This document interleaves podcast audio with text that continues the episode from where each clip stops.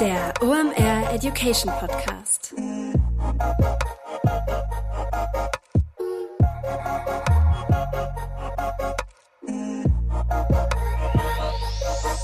Es ist mal wieder Montag, Zeit für eine neue Folge OMR Education. Mein Name ist Rolf Herrmann, ich bin der Chefredakteur der OMR Reports. Heute nerden wir hier mal ein bisschen rum und beerdigen die Persona. Das meine ich nicht alleine, sondern mit einem fantastischen Gast, den ich zum ersten Mal gesehen habe in der OMR Doku über Jung van Matt. Deshalb freut es mich sehr, dass er zugesagt hat. Heute ist hier am Start Toan Nguyen von Jung van Matt Nerd.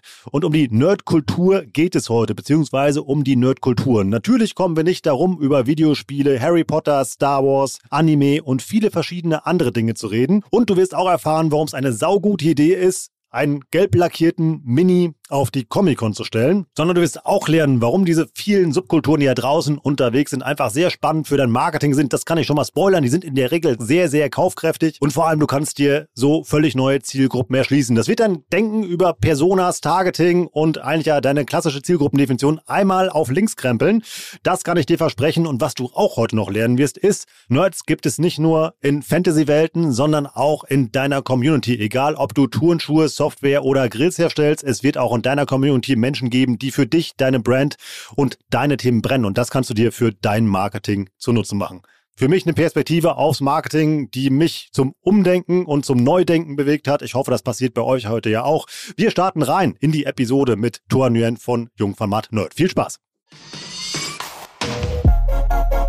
Heute mit dabei Digital Effects. Das sind SEO-Spezialisten und SEO ist ein wesentlicher Bestandteil in deinem Channel-Mix, über den du mal nachdenken solltest. Denn nichts lieben wir ja in diesen Zeiten als qualitativ hochwertigen organischen Traffic. Warum? Den müssen wir nicht einkaufen. Klar, SEO ist nicht for free. Du hast da gewisse Initialisierungskosten, um das Ganze aufzubauen. Danach generieren aber gut gemachte und SEO-optimierte Inhalte qualitativ hochwertigen Traffic auf deiner Website. Warum? Was geben Leute bei Suchen ein? Fragen, Probleme, die Suche Suche nach Dienstleistungen oder Produkten und dein gut gemachter SEO-Content ist dann die Lösung dafür. Du bist da also mit Riesenschritten durch den Funnel unterwegs. Wie gut das funktioniert, zeigt ein Beispiel, was uns Digital Effects mitgebracht hat. Die haben es zum Beispiel geschafft, bei einem E-Commerce-Kunden durch SEO innerhalb von zwei Jahren den Umsatz von 3,5 Millionen auf 16 Millionen zu steigern und das Ganze zu einem Zehntel der Kosten gegenüber Google Ads. Wenn du dein persönliches SEO-Potenzial auschecken möchtest, dann geh einfach mal auf digitaleffects.de slash omeducation.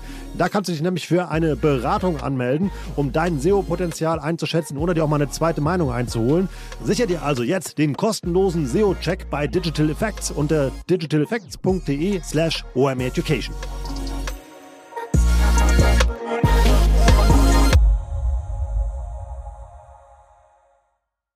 Moin Toran, schön, dass du da bist.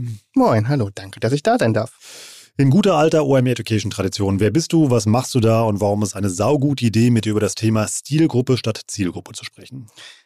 Ja, also ich bin der Thorn, äh, ich bin 37 Jahre alt und äh, ich bin Partner der Jungformat Agenturgruppe und äh, nebenher oder eigentlich im Hauptjob auch Gründer und Geschäftsführer einer Tochter, die sich Jungformat Nerd schimpft, ja.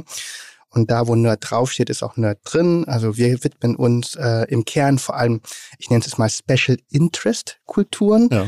äh, Subkulturen oder ganz besonderen Communities wie eben Gamer, Fantasy, Science Fiction, aber auch japanische Anime und Niedlichkeitskultur, also alles, was so vielleicht ein bisschen nerdig wirkt. Mhm. Ähm, und das ist so ein bisschen äh, das, was, was wir quasi Tag ein, Tag ausmachen. Sieht euer Office so aus, wie ich mir das jetzt gerade vorstelle? Äh, nee, krasser. okay.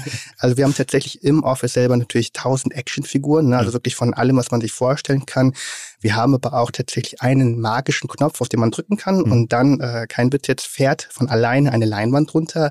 Das ganze Office verdunkelt sich und man kann eine von fünf Konsolen per Superbutton auswählen, ja. ähm, die dann gespielt wird. Und wir haben aktuell äh, im Petto äh, die Sega Mega Drive, die Super Nintendo, Nintendo 64, die PlayStation 5 und äh, eine Xbox X Series.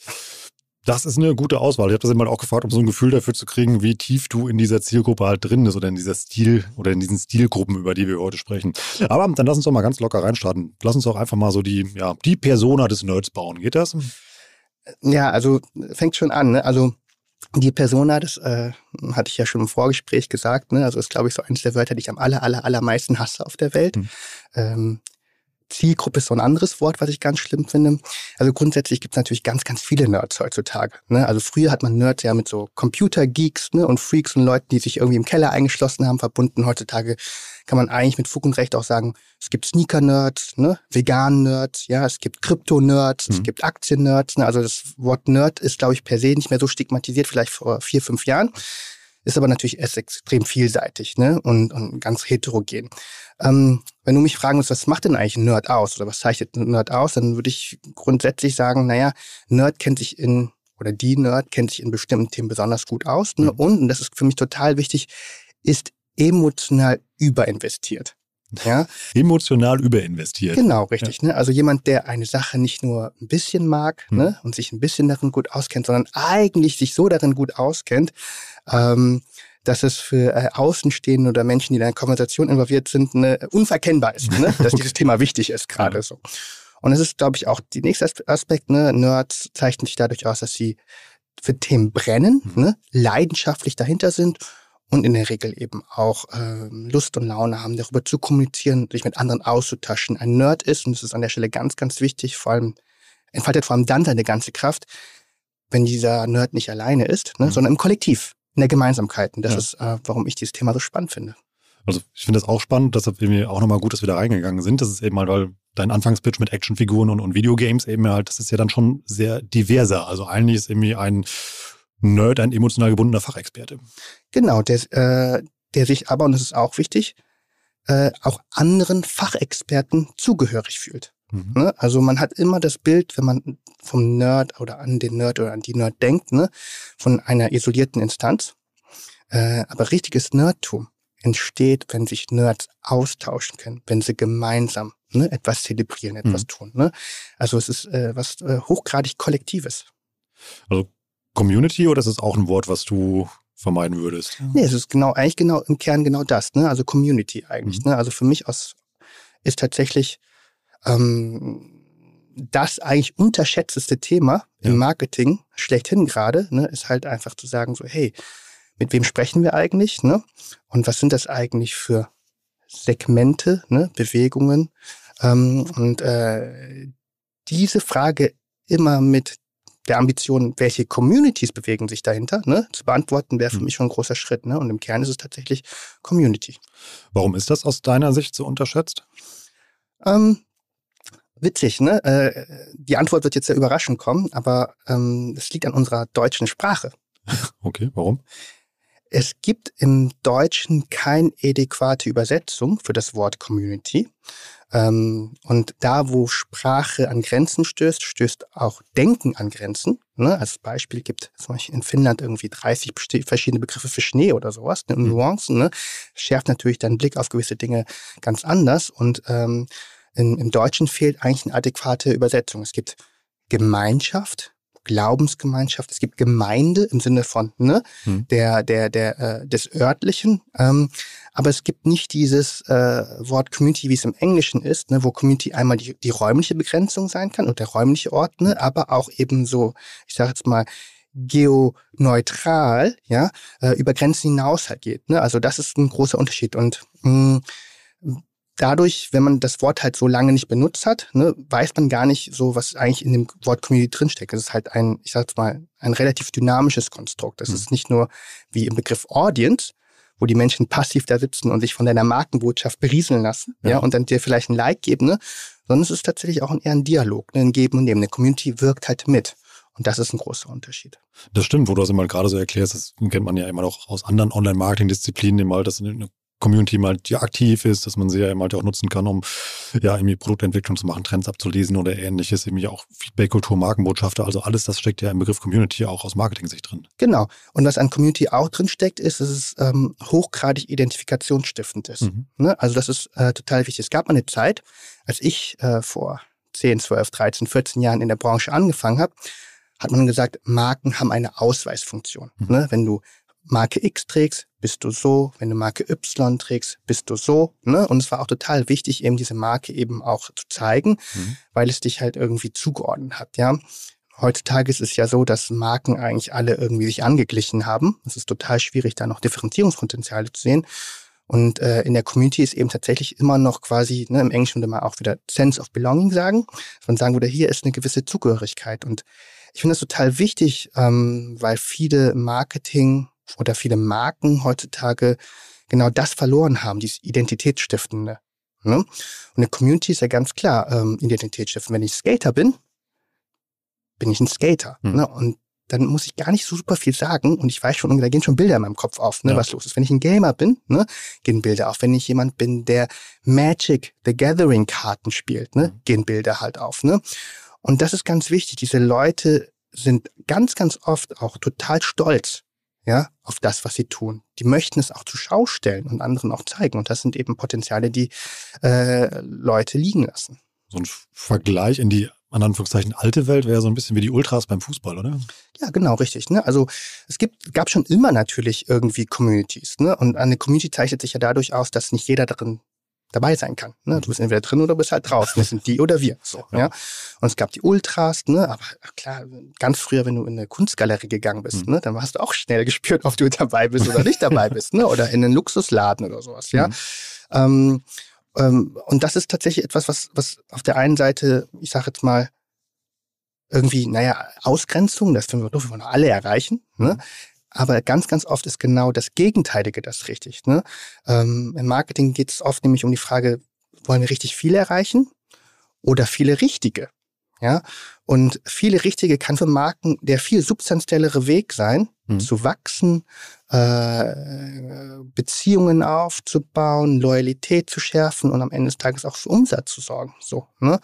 Bist du eine Marke für, ich sage jetzt mal, jedermann und damit niemanden? Oder bist du eine Marke, die sich ganz speziellen ähm, Interessen halt ausrichtet? Lass uns den Gedanken nochmal aufgreifen mit dem Vorurteil, womit wir zu Anfang gedealt haben. Wenn jetzt ein Brand sagt, ja, super, okay, irgendwie ich, ähm, die richtigen, die ich erreichen möchte, irgendwie, die spielen keine Videospiele, ich stelle ja selber kein Videospiel her. Was würdest du darauf antworten, warum das vielleicht doch relevant ist, sich mit so einer Stilgruppe oder Subkultur zu beschäftigen? Ich glaube, ähm, das ist eine gute Frage, wenn man sagt, ich möchte, also da, ist, da sind irgendwelche Leute, die interessieren sich für Gaming, ne? Ähm, kann ja der erste Gedanke sein, dann um die zu erreichen, muss ich ein Videospiel produzieren, hm. ne, entwickeln. so.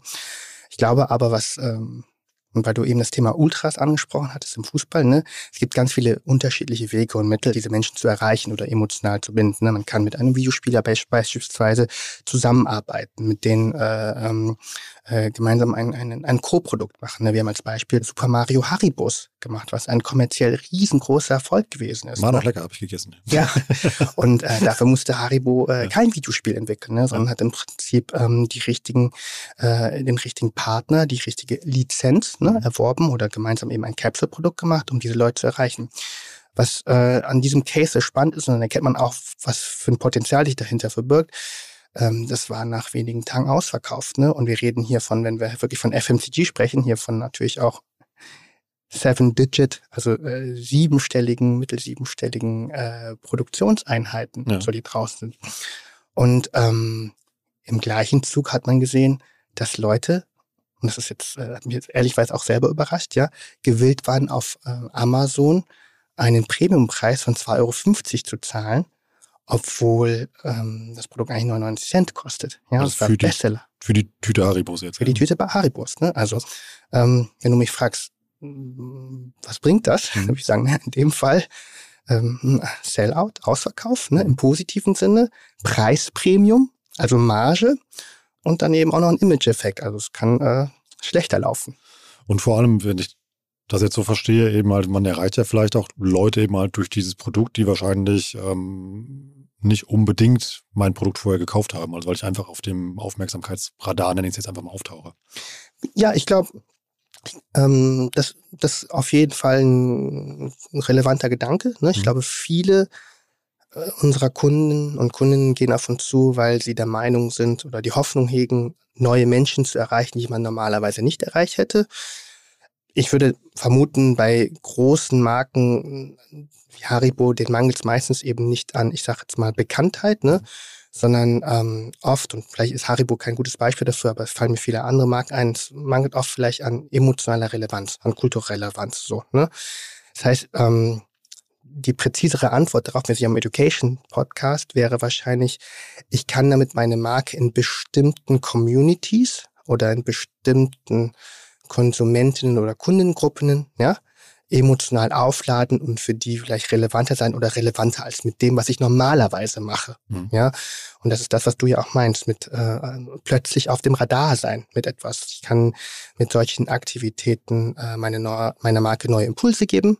Ja, oder ähm, jetzt ganz, jetzt, ne, wenn wir im edukativen, akademischen bleiben, ich kann damit in, in Bereiche gehen, äh, in denen ich einen Share of Voice generieren kann, mhm der für mich kosteneffizienter ist, weil wir hatten ja eben über das Thema Fußball gesprochen. Wer heute in den Fußball geht, um dort aufzufallen, ne, das ist nicht ganz günstig. Also wer bei Real Madrid oder beim FC Bayern München als Marke stattfinden möchte, ne, der muss auch schon tief in die Tasche greifen. So, das heißt, aus der rein wirtschaftlichen, jetzt sag mal mikroökonomischen Betrachtung, kann es auch ähm, einfach eine viel höhere äh, Werbeeffizienz entfalten, wenn ich in Segmente gehe, in dem vielleicht mein Wettbewerb noch nicht ist. Mhm um dort eben Menschen mit einem Thema zu erreichen, was sie emotional berührt. Um jetzt nur noch mal einen Punkt zu machen, weil wir gerade über äh, FMCGs gesprochen haben. Also in der Nerd-Zielgruppe ist also auch Kaufkraft und Umsatzpotenzial vorhanden. Definitiv. Also ähm, wenn man sich wieder dem Klischee bedient. Nehmen wir mal einfach mal an, es wäre alles richtig. Ja? Mhm. Nerds waren früher die Naturwissenschaftler, die äh, Computerfreaks. Oder ja? mit Fusselbart und Pen and Paper, ich darf das sagen, ich war so einer. Ja, ja ich auch. äh, ne? So die Leute, die damals ähm, auf dem Schulhof vielleicht nicht von, wir machen jetzt nur Klischees auf, ja, von tausend Mädchen umringt waren, ja, ähm, aber dafür halt gute Noten geschrieben haben, ne? MINT-Fach dann eben auch geglänzt haben oder zumindest Maschinenbau nicht direkt im ersten Semester rausgeflogen sind oder sowas, ja. Ja, das war bei mir nicht so, aber das ist ein anderes Thema, okay. aber wenn man, wenn man jetzt mal dieser Hypothese halt folgte, dann, dann kann man durchaus davon ausgehen, dass mhm. diese Leute heutzutage in, mhm. in, in, äh, in, in guten Jobs halt sind, so, mhm. ja. Ähm, man hat ja, also man sagt ja auch heutzutage so die großen, großen, großen Silicon Valley Rockstars, auch wenn ne, äh, gerade nicht die beste Zeit für Tech-Unternehmen gerade ja. ist, ne, sind halt Nerds gewesen, ob mhm. das ein Mark Zuckerberg gewesen, ein Elon Musk oder sowas, ja, irgendwo oder auf ein Jeff Bezos oder sowas. Das ist ja immer diese Geschichte, guck mal, wie der früher war und guck mal, was er jetzt ist, ne? Und diese Geschichte repliziert sich natürlich nonstop. Und ähm, äh, wenn man jetzt mal dieser Klischee-Argumentation folgen kann, dann kann man davon ausgehen, ja, ja, ja, die haben auf jeden Fall Geld. Ne? Mhm. Man kann sich aber auch unabhängig davon Daten angucken. und ähm, auch da lassen sich eigentlich zwei Sachen äh, gut herauskristallisieren. Jetzt zum Beispiel, ich nehme mal als Beispiel Gaming, ne, weil mhm. das so die die, der größte Markt ist, also um eine Verhältnismäßigkeit zu machen, Gaming ist aktuell 168 Milliarden schwer. Der globale Markt. Der globale Markt, das ist viermal so wie, wie Fußball. Okay. Ne? Also nur, damit man weiß, hey, okay, das ist viermal so groß, viermal kommerziell potent wie Fußball. Mhm. Wenn man sich jetzt diese, äh, diese Daten anguckt, ne, dann sieht man, dass sie, äh, dass sie alle überdurchschnittlich äh, verdienen, ne, also hohe Income haben und hohen Bildungsabschluss haben. Das ist eine. Viel spannender ist aber eine andere Facette die sind alle auch noch, wir nennen es brand-friendly. Ne? Die stehen Markenkooperationen, Markenpartnerschaften und Werbung, das schlimme Wort Werbung, mhm. sogar relativ offen gegenüber. Ne? Und das ist natürlich in, der, äh, in dem Tandem was total spannend ist. Solange die dann co-gebrandet sind, also wie jetzt zum Beispiel mal dein Haribo-Beispiel oder generell? Um, ähm, ich glaube, das ist gar nicht so einfach, jetzt so ein, ein super äh, Rezept ne, herauszukristallisieren. Ich glaube, es ist mehrdimensional. Also ich glaube, was die Leute aktuell schätzen, das kann sich in fünf Jahren auch ändern, ist, dass sie sehen, dass ein Thema, was in Anführungsstrichen lange stigmatisiert worden ist, mhm. ja, ne, Gaming, äh, alleine spielen, LAN-Partys, ne, Online-Identität bei World of Warcraft, mhm. ja, dass diese Themen, die lange stigmatisiert worden sind, jetzt auf einmal von kommerziell potenten, starken, coolen Marken aufgegriffen werden. Ja. So, ne? Das hat jetzt rein auf der psychologischen Ebene natürlich den Effekt, dass du sagst, hey, cool, ein Mercedes-Benz, ein Louis Vuitton oder ein Rimowa, ja, mhm. äh, teilt die gleichen Interessen mit mir oder findet das cool, was ich cool finde. Ne? Mhm. Das ist natürlich eine ganz andere äh, Haltung als die Aversion, die man wie im Fußball schon kennt, wenn man denkt, jetzt kommt schon der nächste Sponsor aus dem Nahen Osten ne, mhm. und packt sich da drauf. Ne, und es geht nur noch um Geld und Kapitalismus, sondern da hat man Status quo eben noch das Gefühl, hey, das ist überraschend, ne? Und das ist eine gewisse Form der Wertschätzung, die meinem Hobby, meiner Special Interest Nische zugesprochen wird. So, da, da kommt ein ganzes Stück weit auch Brand Friendliness. Ähm, und das ist, das, das ist akt aktuell eben eine Riesenchance. Mir fällt da auch ein entscheidender Unterschied zum Influencer-Marketing auf. Also im Influencer-Marketing hast du ja diesen Trickle-Down-Effekt oder diesen Abstrahleffekt, der halt ja von dem Influencer, wovon er steht, eben halt auf das Produkt und hier eben äh, den Community-Dank, den du ja eben halt erklärt hast. So wird das Produkt und die Brand ja Teil der Community. Genau. Das ist ein super äh, wichtiger Punkt. Ne? Also bei, beim Influencer-Marketing, ähm, ja, kann ich natürlich auch gemeinsam Co-Creation-Produkte erstellen mhm. ne, und natürlich einen Mehrwert für die Community schaffen. Aber ähm, äh, egal mit welcher Marke man spricht, man muss immer aufpassen, dass es den sogenannten Dracula-Effekt nicht gibt. Ne? Was ist das? Der Dracula-Effekt ist, äh, wenn quasi der Influencer oder der, der oder die Markenbotschafterin ne, das Produkt überschattet. Mhm. So, ne? Das heißt, äh, eigentlich wirst du ausgesaugt. So, mhm. ne? Und das ist, das ist tatsächlich äh, das, das ist ein Problem. Äh, früher hat man den Dracula-Effekt, die älteren Leute werden wissen, was ich meine, den Beckenbauer-Effekt genannt. Ja, so, dass der Beckenbauer hat früher so viel, das für die jüngeren Hörer, Hörerinnen war man Fußballer, ja, ein ganz berühmter, ja. Er hatte so viele Markenpartnerschaften, mhm. ja, dass man gar nicht mehr wusste, war das jetzt O2 oder Telekom ja. oder I don't know, so. Und ähm, das ist das ist so ein Thema. Bei äh, bei Gaming ist es eher so, ne, dass du als Marke ein Stück weit mit Brand Equity reingibst mhm. und umso stärker du bist, ne, umso stärker wird die Gesamtheit. Das heißt, ähm, das hört sich jetzt gemein an, aber äh, Dacia wird wahrscheinlich nicht die gleiche Markenstahlkraft mit in die Community, die gleiche Form der Wertschätzung, der Veredelung reinbringen können, wie ein Mercedes-Benz oder ein BMW oder, oder, oder, oder Porsche das kann. Zum also mutmaßlich, weil es die anderen Marken, die du genannt hast, eben halt eben außer Dacia dann eher ein Hightech-Produkt herstellen, auf einem technischen, anderen Niveau, halt, dem wir unterwegs sind. Hm, ich glaube einfach, weil es ganz banal, weil die prestigereicher sind. Ja. So, ne? Und ich glaube, dass, ähm, wenn wir von Subkulturen sprechen, mhm. ne, dass es immer um eine gewisse Form von, im Englischen sagt man, Credibility geht, hm. Street Cred oder OGness, ne? Dass es immer ein Stück weit auch darum geht, so, hey, wir sind ja eine Subkultur, wir haben eine kulturelle Rolle und wir partnern auch nur mit jemandem, der auch eine kulturelle hat. Also so, ich sag mal, so Niemandslandmarken, so Everyone's Darlings sind da vielleicht fehl am Platz. Ich finde es interessant, dass du jetzt gerade ein Autobeispiel gebracht hast, weil das ja nochmal für die Kaufkraft dieser äh, der, der Nerds, ich nehme es jetzt einfach mal als Sammelbegriff, der mal mir einfach steht, ähm, weil es ist ja ein sehr hochpreisiges Produkt mit einem sehr langen Conversion Funnel. Ja. ja. Das ist, ähm, das ist richtig. Und du sagst so langer Conversion Funnel als, äh, als was super Negatives. Mhm. Ne? Ich glaube, das ist ähm, eine Denke, an die wir uns gewöhnen müssen, ähm, dass ein Conversion Funnel eben auch mal länger dauern kann. Ne? Und dass es für Marken total wichtig ist, eben auch so langfristig halt zu denken, also eher in, früher nannte man das Customer Lifecycle, mhm. ne? vielleicht ist es jetzt Community Lifecycle, ne? eben auch da zu überlegen, was ist denn mein strategisches Ziel, ne? also was ist das Big Picture eigentlich, was ich äh, damit generieren möchte.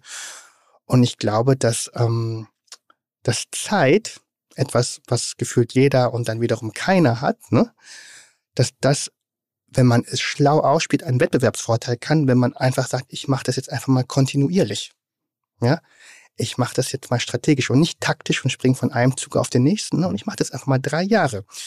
Und es gibt 94.000 Studien, die belegen, dass du so erf erfolgreich als Marke bist, wenn du etwas kontinuierlich mittelmäßig machst. Mhm. Also ich sag's mal auf B-Plus-Niveau, als wenn du von einer A-Aktion zu einer C-Aktion, dann wieder eine A-Aktion machst und halt quasi ständig halt irgendwie Sachen ausprobierst, ne? aber äh, wo der rote Faden halt fehlt. Ja?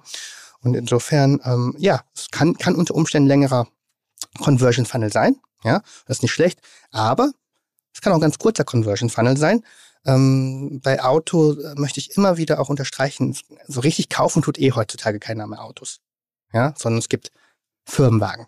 Ja, die kriegst du auch mit 26, 27, ne, wenn du bei McKinsey oder BCG oder sowas halt anfängst. Ja, du kannst, oder, oder, oder weiß ich, mit 29, ne, hm. in anderen. Also kannst du ja auch Firma. Es gibt Leasing, ja, machen kannst, ne.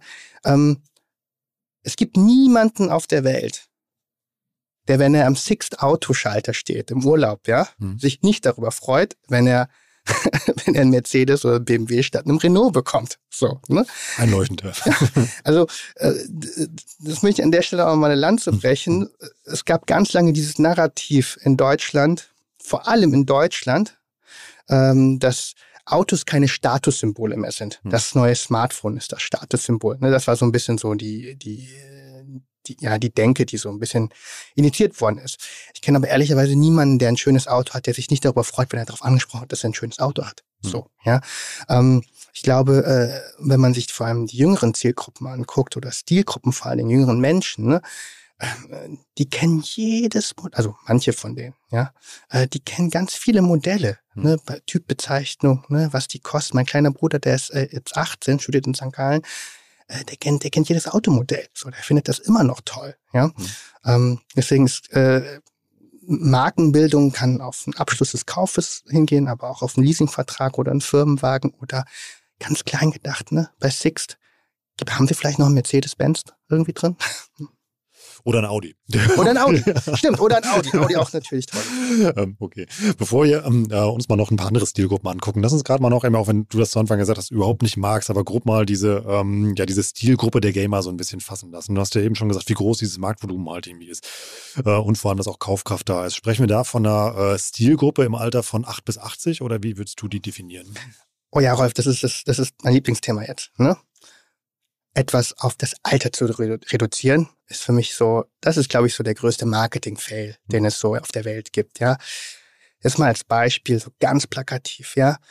Etwas nach Alter oder soziodemografischen Aspekten zu segmentieren, ne, in einem Facebook Ad Manager oder Instagram Ad Manager so der hm. größte mhm. Fehler machen kann. Nur als Beispiel, eine 21-Jährige, die in einem Bioladen steht, ja, und eine Yogamatte auf dem Rücken hat, kann mit einer 51-Jährigen, die zwei Meter weiter steht, ne, viel mehr gemeinsam haben, wenn die beiden zum Mandelmus ja, greifen, ja, als die 21-Jährige und eine andere 21-Jährige nebenan im Laden im DM mit äh, Maybelline New York oder sowas mhm. in der Tasche. Ich kann abends an einem Tisch sitzen äh, mit einem 58-jährigen Unternehmer und einer 24-jährigen Unternehmerin, die ein Startup hat und vielleicht schon so sieben, acht, neun Mitarbeitern und das mhm. beste Gesprächsthema und die, den besten Abend meiner Welt haben, ja, als mit jemand anderem, ich bin ja 37, mit einem anderen 37-Jährigen, der gerade aus dem Fußballstadion kommt, gegrölt hat, so, ne, und irgendwie äh, ein Felddienst oder sowas halt trinkt oder sowas, ne.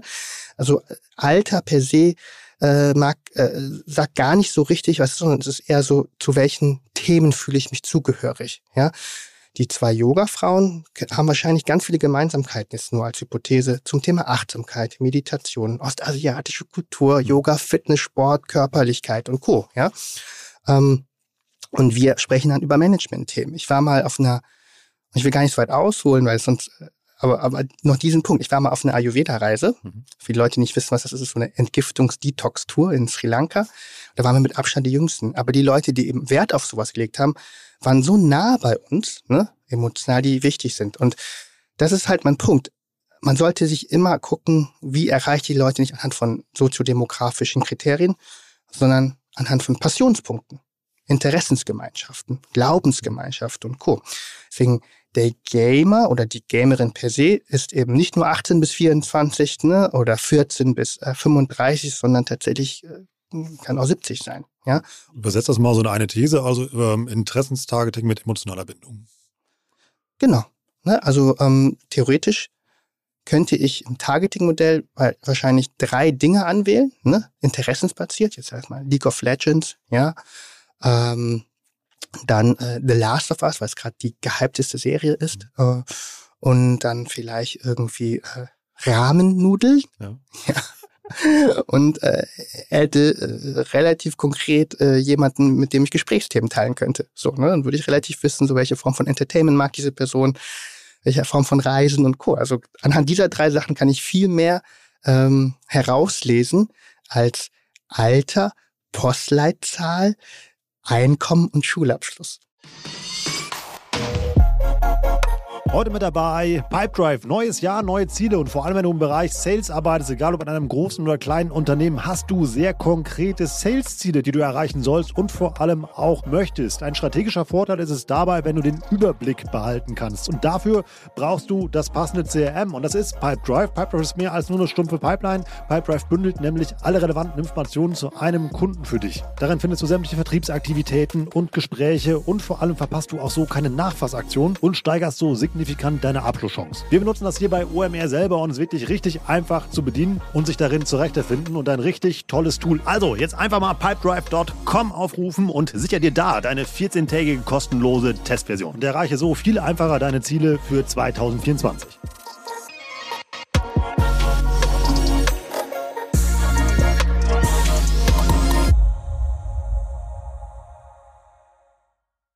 Wird das gleiche Produkt dann trotzdem funktionieren oder müsste man da Variationen anbieten im Sinne von Packaging, Storytelling oder ähnliches?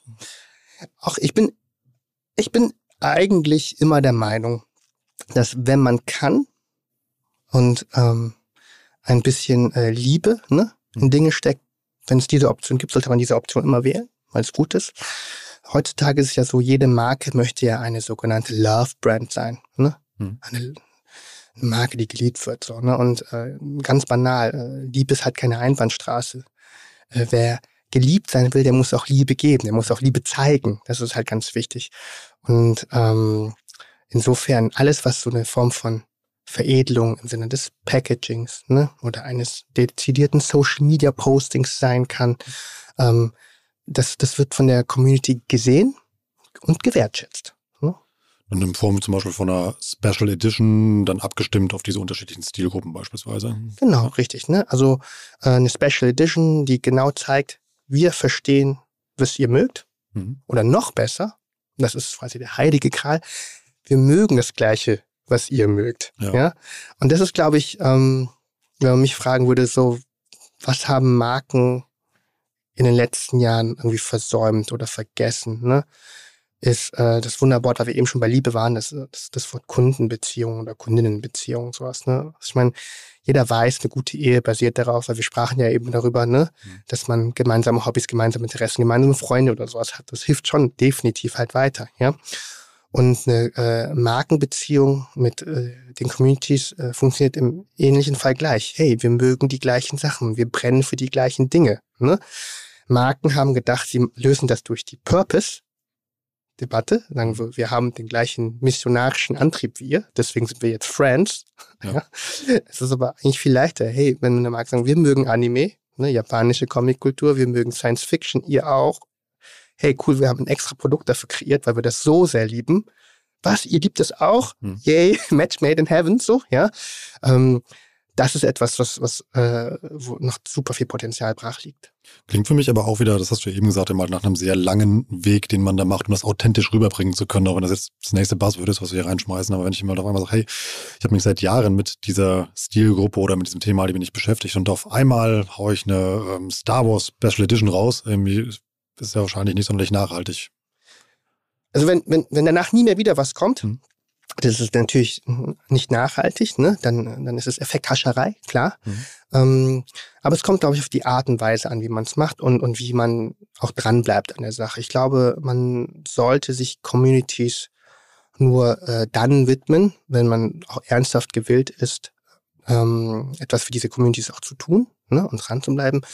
Und ich sage immer, jetzt nochmal, wenn jemand sich die Zahlen anguckt, wir sprechen hier von einem 168 Milliarden Markt für Gaming alleine, von all den Märkten, die wir bespielen. Also wir nennen es Fandom, ne? Äh, Science Fiction, Fantasy, Superhelden, sowas, dann sprechen wir von 250 Milliarden Markt, ja. äh, der äh, jedes Jahr ähm, zweistellig wächst. Als Marke zu sagen, das ist eine falsche Strategie, auf diese kulturelle Relevanz zuzugehen, ich glaube, das, das, das gibt es nicht. Ne? Was, ist, was passieren kann, ist, dass man falsche Erwartungshaltungen. Es gibt also äh, schürt. Ne? Es gibt vielleicht nicht die falsche Strategie, aber falsche Erwartungshaltung. Zu schnell, zu viel, ne? das ist das, was du eben mhm. geschildert hast, ne? oder zu langsam, ja. Ähm, aber das ist, eine, das ist ja eine Form von Jugendkultur, die wird ja nicht weggehen. Also ich glaube, es gibt niemanden, auch, auch in den ganz, ganz obersten Vorstandsetagen mit der, ich sage jetzt mal, erfahrensten ja, Executive-Riege wird ja keiner sagen, Gaming geht weg. So, das ist ja für alle klar. Ähm, insofern, es gibt glaube ich, nicht die falsche Richtung, aber es gibt vielleicht falsche Wege dorthin. Bei diesen Stilgruppen ist es ja auch so, dass das ja schon fast ein nachwachsender Rohstoff ist. Also ich ähm, um ein Beispiel halt mit zu bringen, wie zum Beispiel Lego ist bei mir so eine Brand, eben halt, wo ich sage, ey, die machen so viel richtig, eben halt, weil sie diese komplette Zielgruppe abholen und die dann ähm, mit diesen ganzen Themen, die sie halt in Lizenz eben halt dann, dann herstellen. Also sieht man ja gerade zu Hause mal bei meinen Kindern, wir gucken alle den Katalog eben mal zusammen an und ich springe immer auf ganz andere Sachen an. Eben halt, eben halt, da drin sind, sei es mal die Star Wars, Indiana Jones oder halt eben ähnliche Sachen, die da eben hergestellt werden.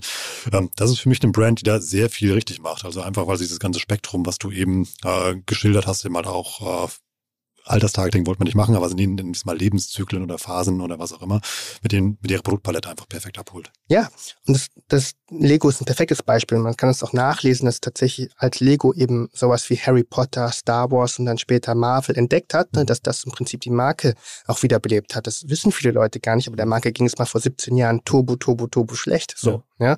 Bisschen wie es jetzt Playmobil geht. Ähm, Insofern ist das eine extrem richtige Beobachtung. Und was ich auch spannend fand, was du gerade gesagt hast, ist das Thema, dass es nachwächst. Ne? Es wächst sogar mehrdimensional und super dynamisch nach. Ähm, mein, äh, mein, ich habe einen kleinen Bruder, so, mhm. der äh, guckt sowas wie Dawson's Creek, ja. Wieder. Was, ja. Wieder, ja. Meine kleine Schwester ist 16 oder 15, ich hoffe, sie hört gerade nicht zu. Äh, die, äh, ihre Lieblingsserie ist Friends. Mhm. Ja, so, ne?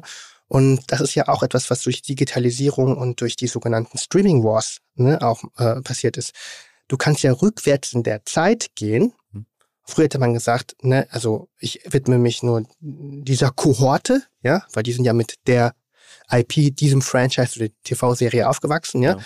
Und mittlerweile kann man ja sagen, Moment, Moment mal, die können alle rückwärts gucken, die können alle in ähm, in, äh, in einer Woche äh, Star Wars-Experten werden. Ja. So, ne? Brauchst nur Disney Plus und dann kannst du den ganzen Katalog halt reinziehen, ne? Und bist halt ein Fan. So. Und das ist, das ist das Spannende. Es, äh, es, es gibt nicht mehr nur lineares Wachstum, sondern eben auch rückwärts nach vorne und es geht auch jetzt, es ist, ist äh, dynamisch. Also wir sehen hier eher exponentielles Wachstum von diesen ganzen Nerd-Themen. Lass uns mal noch so ein bisschen Inspiration setzen, so im, äh, im letzten Blog, den wir hier so machen. Und zwar, ähm, über äh, Franchises haben wir mal jetzt ja schon gesprochen, also welche unterschiedlichen Stilgruppen ähm, oder Nerdgruppen, wie man sich daraus bilden. Ähm, was gibt's noch für Stilgruppen, die du so im Kopf hast, eben halt, auf die man im Marketing mal gucken sollte und die vielleicht nicht ganz so offensichtlich sind? Also ähm, neben Gaming, dem äh, eine Stilgruppe, die ich jedem ans Herz legen will, ne, gibt es eine äh, auch sehr, sehr spannende Stilgruppe, das ist Anime, mhm. Manga, das ist japanische Cartoon- und Comic-Kultur. Mhm. Ja äh, für die Leute, die äh, vielleicht gerade nicht so viel damit anfangen können, das sind meistens die Comics, wo die Charaktere und Charakterinnen so ganz große Augen haben, so ganz groß gezeichnete Augen. So, ne? Pokémon, ne? Sailor Moon. So. Genau, Pokémon, Sailor Moon, Dragon Ball, Naruto, One Piece sind jetzt so, ich sag mal, äh, Sachen, die groß sind. Warum ist es spannend? Ähm, es ist, und das ist tatsächlich etwas, was so eine extrem hohe Ausprägung hat in der sogenannten Gen Z. Klammer auf, es gibt nicht die Gen Z, ja, aber auf jeden Fall, was bei jüngeren Menschen sehr beliebt ist. Mhm. So beliebt, dass sehr, sehr viele Marken, die, ähm, die in diesem Bereich äh, extrem stark sind, gerade selber darüber nachdenken, Anime für sich selber zu zeichnen und mhm. zu publizieren. Ne? So groß ist das. Woran erkennt man den Hype oder den Trend? Also zum einen eine äh, Serie, äh, die tatsächlich beides bedient, Gaming und äh, Anime, ne? League of Legends Arcane, war äh, letztes oder vorletztes Jahr in 50 Ländern auf dieser Welt auf Platz 1 der Netflix-Charts. So. Ne? Das mhm. ist, daran erkennst du, Moment mal, eine Gaming-basierte japanische Comic-Cartoon-Anime-Serie, ne? 50 Länder Platz 1. Jedes ja? vierte Land der Erde ist das, ja. Das ist total krass, oder? So, ne? Also darin nochmal so die Größe, ne? Es ist sogar so, und ich hoffe, Joe, du hörst gerade nicht mit, ne? aber dass sogar Netflix das nicht mal wusste, so, ne? So, wie groß das halt ist, so. Dann, ähm, die letzten großen Kino-Hits, ne? ob das jetzt Demon Slayer oder One Piece Red waren oder sowas, Anime-Filme, ne? Der größte Fashion-Hype dieses Jahr, diese sogenannten, alle mögen es jetzt gerne googeln, äh, Big Red Boots. Mhm. Jeder Fashion-Influencer wollte die halt haben. Diese ja. riesen Mickey-Maus-Schuhe, oder? Ja, diese riesen Mickey-Maus-Schuhe sind nämlich auch keine Mickey-Maus-Schuhe, sondern Astro Boy-Schuhe. Ja. Ne? Also quasi ein ganz, ganz alter retro-japanischer Anime. Ne? Der Hit schlechthin, mhm. ja. Also auch da, und da sieht man eben diese Einschläge. Und dann, letzter Punkt, woran man erkennen kann, jeder Rapper, jede Rapperin, jede Popfigur, die in irgendeiner Art und Weise was auf sich hält, ne, äh, hat mindestens äh, ein Video oder ein Snippet oder ein Auftritt als Anime. Mhm. Äh, so, ne? Also Billie Eilish kann man zum Beispiel mal gucken, Billie Eilish Anime oder sowas, ja, Travis Scott. Also das ist, das ist, das ist etwas, was äh, mega im Kommen ist.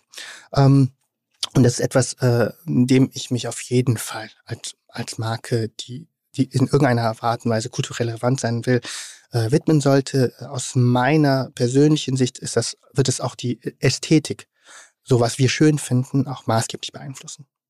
Dann haben wir jetzt also Gaming, wir haben Anime, wir haben ähm, diese ganze äh, Comic-Fantasy-Welt, haben wir jetzt schon angesprochen. Hast du noch was im Kopf? Also in dem Nerd-Bereich, ähm, was natürlich gerade auch so äh, bisschen an, ich sag mal, so ein, so ein, so ein ganz, ganz, ganz, ganz, ganz großer Evergreen ist, ne, ist ähm, das ganze Thema Harry Potter. So, ne? Also Harry Potter und äh, ist wahrscheinlich für alle Marken, die sich gerade überlegen, so was könnte denn für mich etwas sein, was irgendwie funktioniert und irgendwie spannend sein könnte, ne? Dann ist die Antwort wahrscheinlich neun aus zehn Fällen Harry Potter. Mhm. Ja. Ähm, ultra generationsübergreifend. Ne? Also es ist wirklich, da kann sich die ganze Familie abends versammeln und jeder hat so seinen eigenen Entree-Bezugs- und Accesspunkt. Mhm. Ähm, dieses Franchise erfindet sich auch immer wieder neu. Ne? Jetzt mit dem Theaterstück hier in Hamburg, ja, dann nochmal mit Wizarding Worlds, und da passiert auch ganz, ganz viel. Und auch das ist etwas, was, was, was eine, vor allem in Deutschland auch eine extrem hohe kulturelle Verankerung hat, ja. Und ähm, jetzt vor kurzem gab es, glaube ich, auch eine Fashion Show, eine große, die äh, die ganze Show nach dem Harry Potter Look ne, hm. ausgestylt hat. Auch total lustig. Wie ist das mit so äh, Lizenzgebühren? Das habe ich jetzt sofort im Kopf. Also wenn jetzt so ein Produkt in welcher Subkultur auch immer, aber wir haben jetzt ja die großen Sachen angesprochen, die man eben halt ja auch kennt, eben halt irgendwie mit, äh, ähm, wo Disney eben halt zum Teil eben halt auch mit drin hängt oder mhm. großen Konzerne. Klingt für mich sehr kompliziert und kostspielig. Es, es geht. Also es kommt, äh, es gibt unterschiedliche Vergütungsmodelle in dem Konstrukt. Ne? Ähm, in der Regel, wenn man es gut macht, ist es so, dass man eine Lizenzgebühr basierend zum Beispiel am Umsatz, ja, an äh, dann jemanden wie Disney oder Warner und Co. abgibt. Wenn man es aber gut macht, kann man ein Produkt kreieren, das eben so einen so hohen Preispremium generiert, ne, dass die Lizenzgebühr halt einfach ne, abzuführen ist. Um, äh, und für alle Menschen, die jetzt quasi so weit mitgehört haben, ne, in der Regel strukturiert sich ein Deal in einer Art ähm, äh, Base Fee, ne? Man nennt es auch Minimum Guarantee Fee, dass man da, okay, das ist so ein XY-Betrag, ne? den überweise ich auf jeden Fall an das Filmstudio an, oder den Videospielhersteller. Und der Rest ist im Kern erfolgsbasiert abhängig. Das ist ein total fairer Deal. Mhm. Ähm, äh, Im Vergleich, ich kenne äh, diverse, diverse Influencer-Kooperationen, die signifikant teurer sind. Hast du da so einen groben Preispunkt, den man, wo man sich mal so reinfühlen kann, über welche Dimension wir da reden?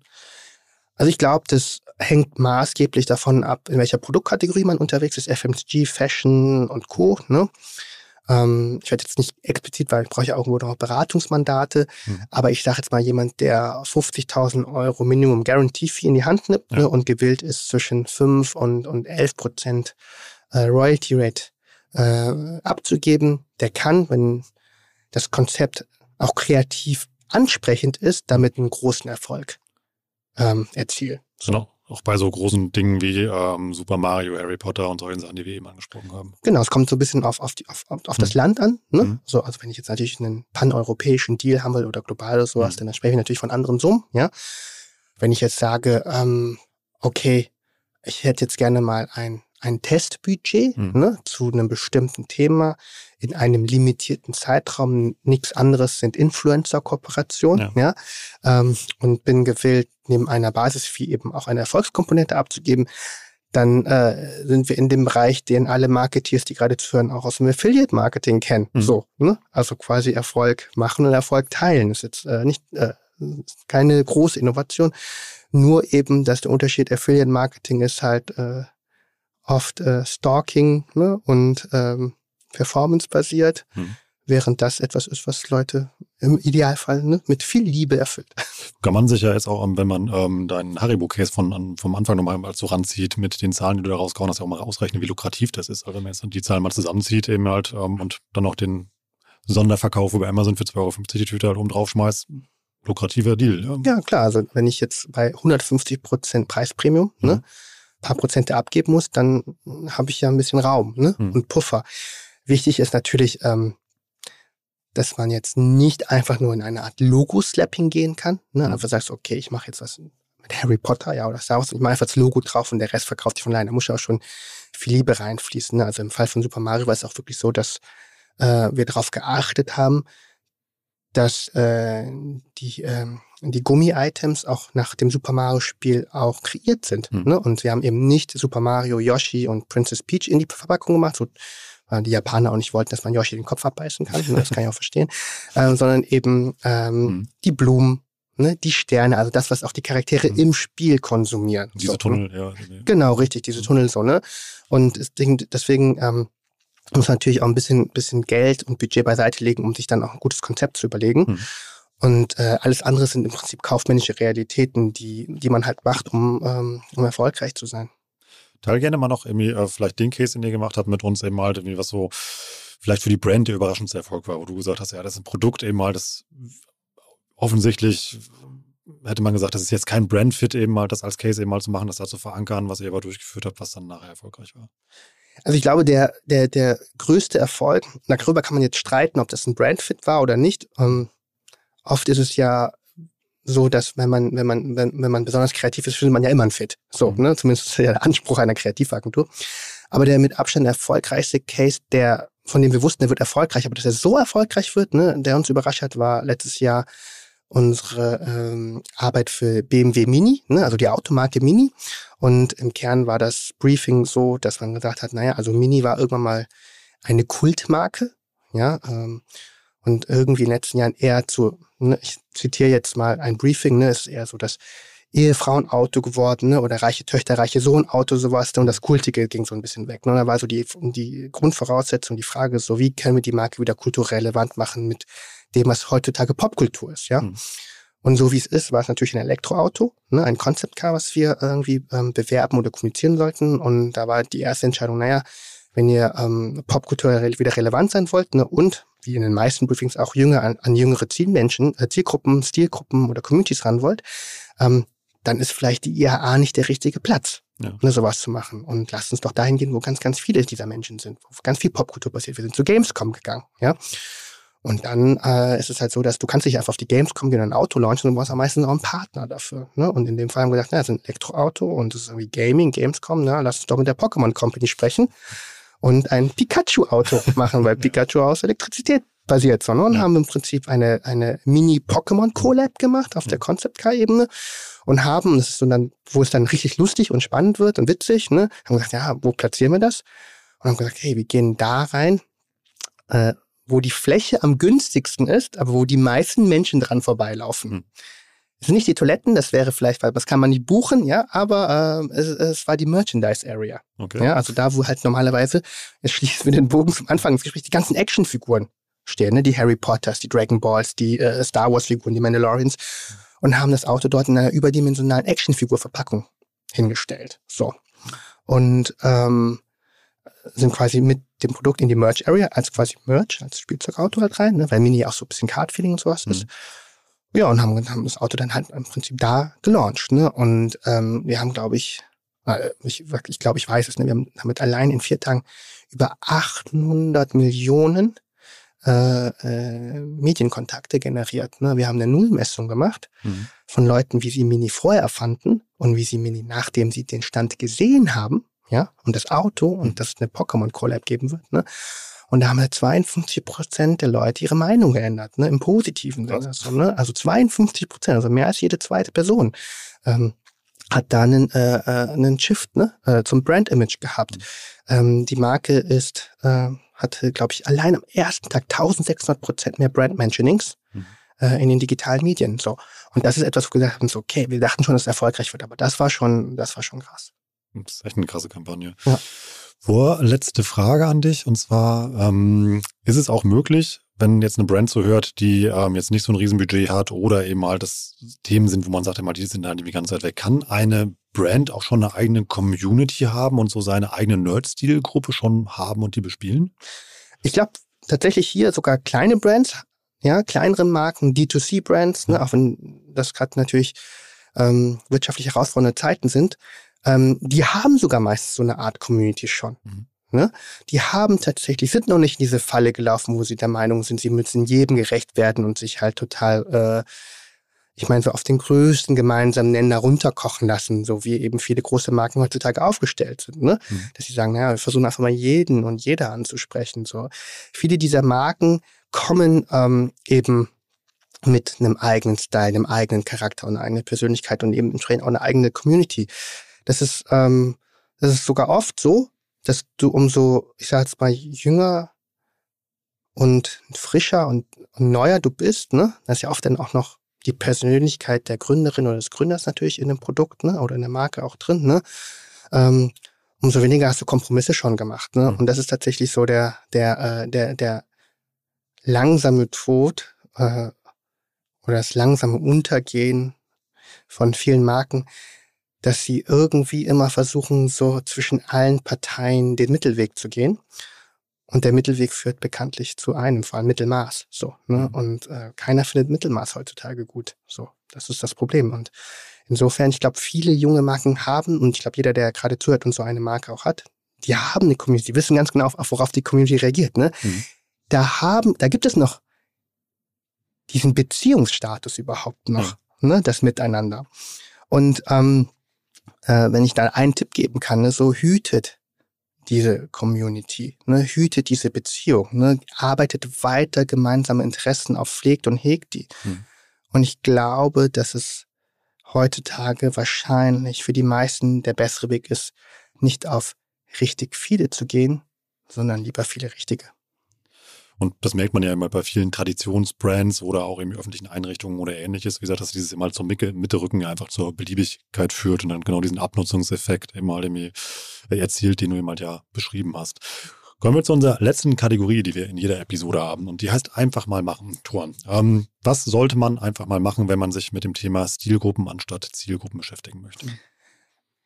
Ich glaube, ich würde jetzt einfach mal äh, ins Team gehen, in die eigene Abteilung oder in, den Kolleginnen und Kollegenkreis und einfach mal fragen, so, wer früher Videospiele gespielt hat und wer heute noch Videospiele spielt, so, ne? Und dann einfach mal so, so erfühlen und so gucken, so, was das, wie das Thema eigentlich resoniert, ne?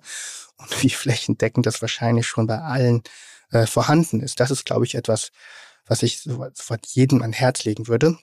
Und äh, dann als zweite Maßnahme, total wichtig, ähm, bucht euch jetzt Gamescoms-Tickets.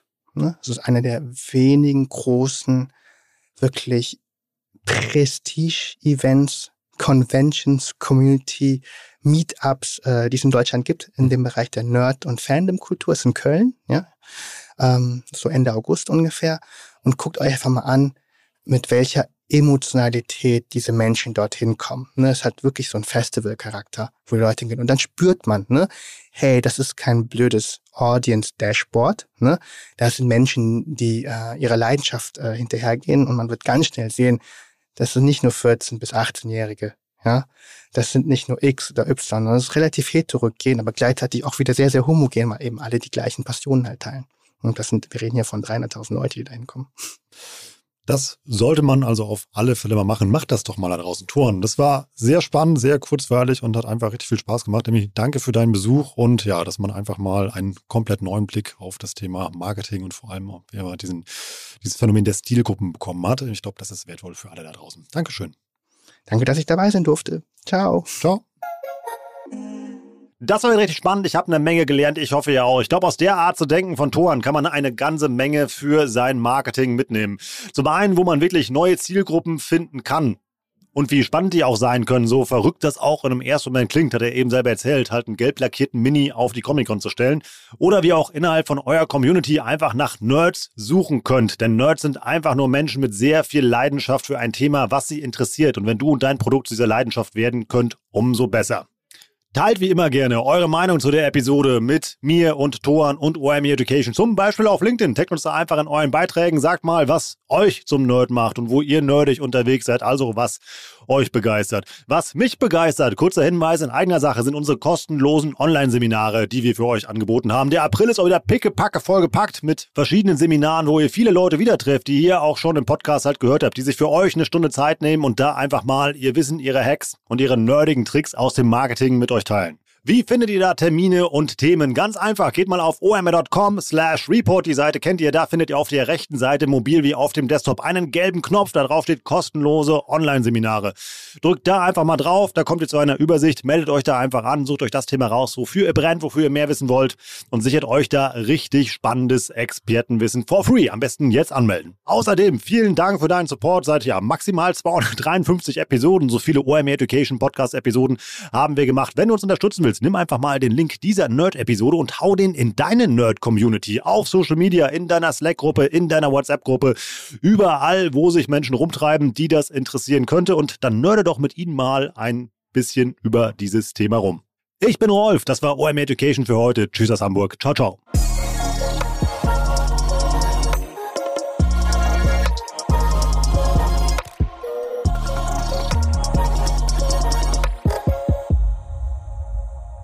Dieser Podcast wird produziert von Podstars bei OMR.